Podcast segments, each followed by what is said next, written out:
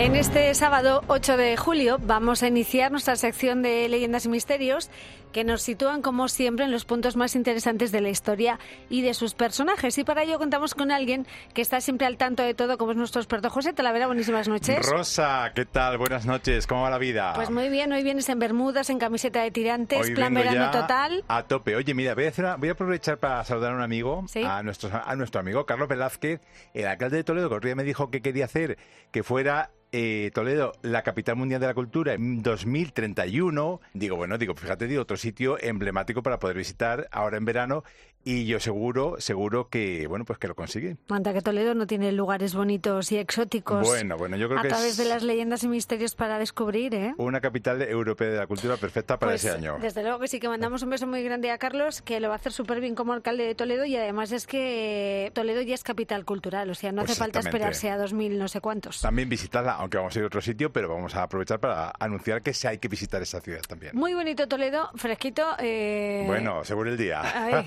fresquito en invierno. sí, sí. Y Murcia también, ¿eh? porque hoy vamos a hablar de la región de Eh. Murcia como otro destino vacacional de leyenda y, ofu, qué calor, ¿eh? Estos días. mía, ya, ya te digo que bueno está haciendo un calor y bueno y lo que nos espera, lo que nos espera, aunque se dicen que va a haber mucha tormenta este año, no sé, ya veremos a ver qué pasa. No me extraña con estos calores. Bueno, antes vamos a contar de dónde vienen algunas expresiones que utilizamos muy habitualmente, pero que desconocemos su origen.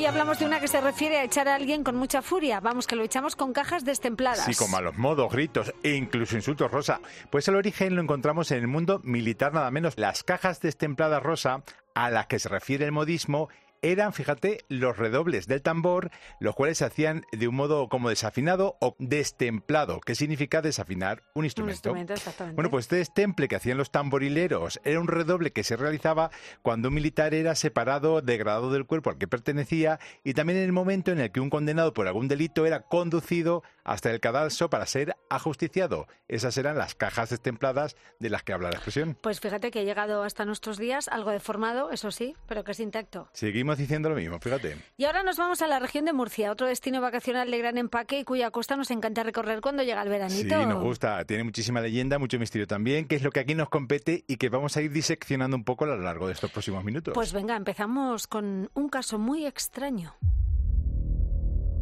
Algo ocurrido en el cementerio de las Torres de Cotilla y es la aparición de un niño fantasma. Sí, bueno, pues este Camposanto está en la carretera que va hasta Mula. De hecho, no hay antecedentes de sucesos extraños en el lugar. Resulta que, mira, te voy a contar lo que pasó. Había dos personas, Irene y Rafael, estaban en, la víspera de Todos los Santos, iban por la, por la zona con el coche cuando vieron a un niño en una orilla de la carretera, justo enfrente del cementerio. ¿Qué pasa? Que aseguraron ellos luego después que iba todo de blanco, con el pelo cortito, rubio y que tenía como unos ocho años nada, más o menos. Claro, eh, les llamó mucho la atención que estuviera allí solo a esas horas. Pasaron a su lado, luego decidieron dar la vuelta para ver si se había perdido, pero fíjate que el niño ni se inmutó, parecía que iba andando, pero fíjate que ni se movía siquiera. Dieron varias vueltas y allí seguía completamente inmóvil y sin mirarlos. Y además como si fuera vestido como si fuera de, de- para hacer la primera comunión. Exactamente, bueno, pues se investigó y no se había perdido ningún niño últimamente en la zona. De hecho, no se ha vuelto a tener noticia de fenómenos semejantes en el lugar, por lo que el niño vestido de comunión solo se ha aparecido de momento a estos dos testigos y eso que ha estado durante tiempo vigilado por cazafantasmas de muchos puntos de España. Madre mía, las apariciones de niños que nos ponen siempre los pelos de punta. Yo te digo, qué miedo, madre mía. Y que hay otras que también resultan bastante terroríficas. En este caso, apariciones y niños con componentes religiosos. Hablamos del misterio del niño de Mula. Bueno, pues eso se lo he preguntado yo a Joaquín Abenza Moreno, que ha sacado un libro que se llama 50 lugares mágicos de la región de Murcia y me ha contado lo siguiente de este tema. En 1648, en plena epidemia de peste bubónica, y había acabado con la mitad de la población de la ciudad de Mula, un huérfano, precisamente a consecuencia de esa terrible enfermedad, que se había refugiado en un lugar llamado Campo de Albalat, donde cuidaba un rebaño de ovejas, se encontraba mm, agobiado y llorando por su soledad cuando vio cómo ante él se presentaba un niño eh, con una cruz y él pues se quedó verdaderamente impresionado y le preguntó que quién era. Y el, niño respondió, yo soy el niño de Belén, y le ofreció su cruz. El muchacho le respondió con otra pregunta, ¿de dónde vienes o dónde vives? A lo que la aparición respondió, yo vivo y habito con mi Padre Celestial, y tras esas palabras desapareció. Finalizada la epidemia, el muchacho decidió eh, ingresar en la orden franciscana y además quiso emigrar a Tierra Santa. Eh, cuando se encontraba viajando por Italia, concretamente en Asís, tuvo una nueva visión de este niño que se la padeció y le ordenó volver a España.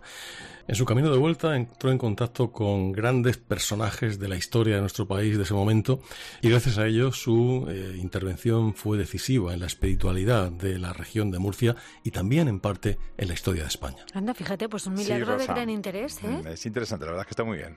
Bueno, seguimos recorriendo la región de Murcia porque está plagada de misterios. Y ahora nos vamos hasta Moratalla, donde ocurrieron unas misteriosas curaciones en el siglo XV. Bueno, así es, Rosa. Fue en el 19 de abril de 1493. Había un labriego llamado Ruiz Sánchez que regresaba a Moratalla por el monte Benamor. Bueno, pues cuando transitaba por la zona conocida como Las Cuestas, tuvo la aparición, según dijo él, del mismísimo Jesucristo. Le encomendó la construcción de una ermita en el lugar, que era el santuario Casa de Cristo, y sanó a Ruiz Sánchez uno de sus brazos ya que era manco. Bueno, pues en muchos lugares del mundo se cuentan relatos parecidos en los que se asientan infinidad de devociones populares, hay que decirlo. Pero también es verdad que en pocos de ellos existe documentación que certifique el suceso, como el caso de Benamor. Hay que decir que aquel día de abril de 1423 ocurrió un hecho trascendente que influyó decisivamente en la vida de los moratalleros. Y hay que decir que la afluencia de peregrinos desde entonces es masiva y las curaciones que se han producido en el lugar sorprendentes. ¿Qué cosas? Bueno, nos vamos a estar chena. Y concretamente nos situamos en una de sus pedanías, a la vera del río Segura, y es que vamos a hablar de Francisca Guillén Ortega, la iluminada de la Algaida. Pues sí, Rosa, ya murió en 1932 y este tema lo controla sin duda alguna Joaquín Abenza y así me lo ha relatado. Francisca Guillén Ortega, la iluminada de la Algaida, fue famosa en su momento también por el don de la profecía. Ella predijo que en la zona donde ella vivía, en Archena y sus alrededores, pues eh, no ocurriría nada grave nunca. Es decir, dijo que era una zona protegida. De hecho, cuando en el año 1963 se produjo la explosión de un polvorín que destrozó el pueblo, mucha gente se acordó de esa profecía porque no hubo nadie que tuviese que lamentar eh, pues una desgracia, es decir, no hubo más que heridos leves. También dijo que en España habría una guerra en la que lucharían hermanos contra hermanos. Dijo también que vendría una guerra mundial en la que moriría mucha gente por un fuego abrasador del que no se libraría ni siquiera debajo del agua. Hizo otras muchas profecías más eh, a lo largo de su vida, pero quizá la más terrible fue aquella que hablaba eh, de que un, alcalde de, su época perdería un brazo. Y eso ocurrió porque un tiempo más tarde este hombre tuvo un accidente y le tuvieron que amputar el brazo. En definitiva, una mujer del siglo XIX, principios del XX, que tuvo una visión del futuro, además de vivir otros fenómenos y experiencias verdaderamente increíbles que podrían poner a esta mujer a la altura seguramente de otras videntes que tuvieron más éxito a la hora de dejar para la posteridad el recuerdo de su historia. Vamos, que hizo un montón de predicciones que se cumplieron. Ya te digo, y tantas, sí, sí, la verdad es que es muy conocida. Impresionante, sí. Bueno, pues seguimos recorriendo la región de Murcia. En este caso hablamos de la leyenda de la Dama de Blanco del Castillo de la Concepción de Cartagena. Pues sí, Rosa, es una historia de amor del siglo XIV de dos jóvenes, Sol de Yepes y Mendo de Acevedo, que se enamoraron, pero a pesar de ser de la clase noble, la familia de él no podía pagar la boda, por lo que se fue a la guerra para sacar dinero. Y como no volvía, organizaron el matrimonio de Sol con un noble italiano que era Rodrigo Rocati, que era el señor del Castillo de la Concepción. Bueno, pues así cuenta Joaquín Avenza en su libro 50 lugares mágicos de la región de Murcia, el desenlace de esta tragedia. La muchacha cayó en una gran desolación, pero eh, pasado el tiempo tuvo noticias de que el, joven don Mendo estaba preso y ella lo que hizo fue intentar liberarlo con la ayuda de unos amigos que consiguieron eh, pues traerle de vuelta. Don Rodrigo Rocati, que se enteró de la historia, pues montó en cólera y condenó a muerte por empadronamiento a su mujer. Cuando don Mendo se enteró Trazó un plan para entrar en el castillo vestido de fraile e intentar convencer al señor del castillo de que no matase a su mujer. Cuando llegó ante él y se dio cuenta de que con quién estaba hablando, eh, Rocati todavía encolodizó mucho más y ayudado por sus lacayos, clavó en el pecho del muchacho un cartel que decía por sacrílego y desleal. Como vio que no fallecía, a pesar de haberle clavado esto, pues eh, mandó que lo llevasen a las mazmorras y que lo ahorcasen. Y de inmediato procedió al emparedamiento de Doña Sol. Pero esta, cuando estaban poniendo el último ladrillo, lanzó una maldición sobre su marido. Dijo, de aquí a veinte días morirás. Y sus ojos se clavaron en los ojos de Rocati. Aquella maldición se cumplió inexorablemente a los veinte días. Y desde entonces hasta hoy muchos son los que dicen haber visto el fantasma de una mujer vestida de blanco moviéndose en los alrededores del castillo de la Concepción.